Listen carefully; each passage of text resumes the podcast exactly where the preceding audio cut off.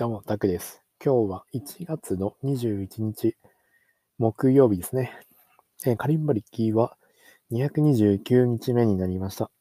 えー、今日も時間がないので、えー、早口で進めていきたいと思います。今日はですね、えカリンバの練習は、あの、なんだっけな、え最近流行ってる、うっせぇわっていううっせぇわって曲を練習しました。あの曲はテンポがものすごく速いので、今回は単音、伴奏なしで弾いたんですけど、それでもやっぱ難しいですね。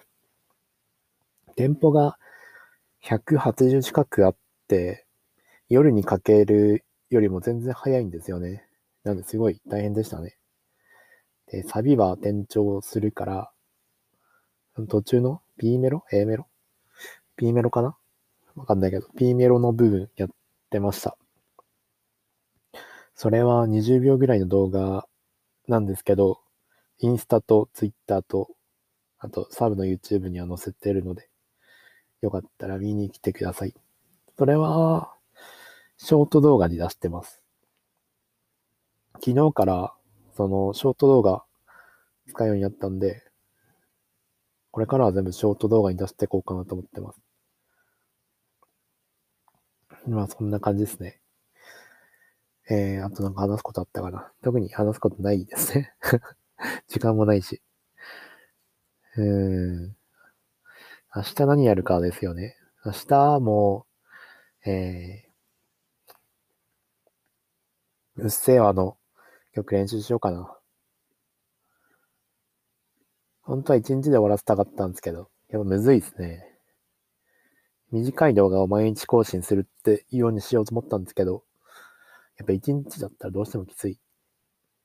短すぎるのもね、なんか物足りないんですよね。なんだかんだ20秒ぐらい作っちゃうんで。うん、やっぱ2日ぐらいかかるんですかね。